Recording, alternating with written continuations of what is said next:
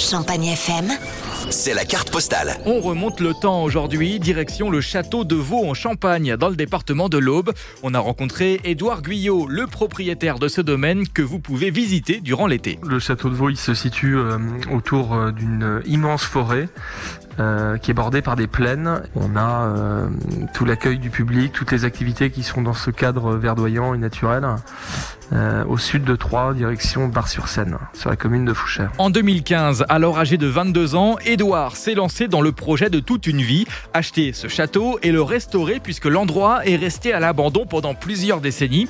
De nombreuses années de travaux sont d'ores et déjà prévues et pour financer cette restauration, Édouard ouvre les portes du château au public. Il est possible de visiter le lieu tout en s'amusant. On a créé un escape game euh, tout de suite dans les pièces qui étaient en partie aménagées, dans les communs du château, les écuries. Et euh, du coup, euh, on avait entre 5 et 10 salles. Aujourd'hui, on en a 24.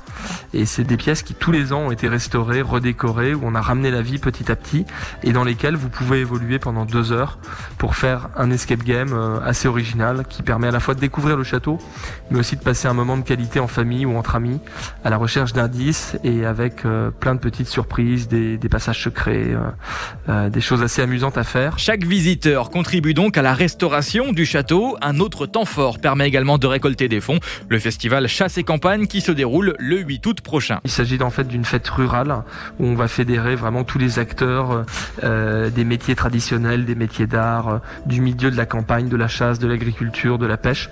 On a un programme de spectacle qui est très chargé avec énormément d'équipages, de véneries qui vont présenter des chiens, des chevaux, des cascadeurs à cheval. On a également un spectacle de fauconnerie, des tours à pour les enfants, des structures gonflables. C'est un véritable village qui se recrée avec des milliers de personnes. Et vous retrouvez toutes les informations sur cet événement, mais aussi sur l'escape game du château de Vaux sur notre site champagnefm.com.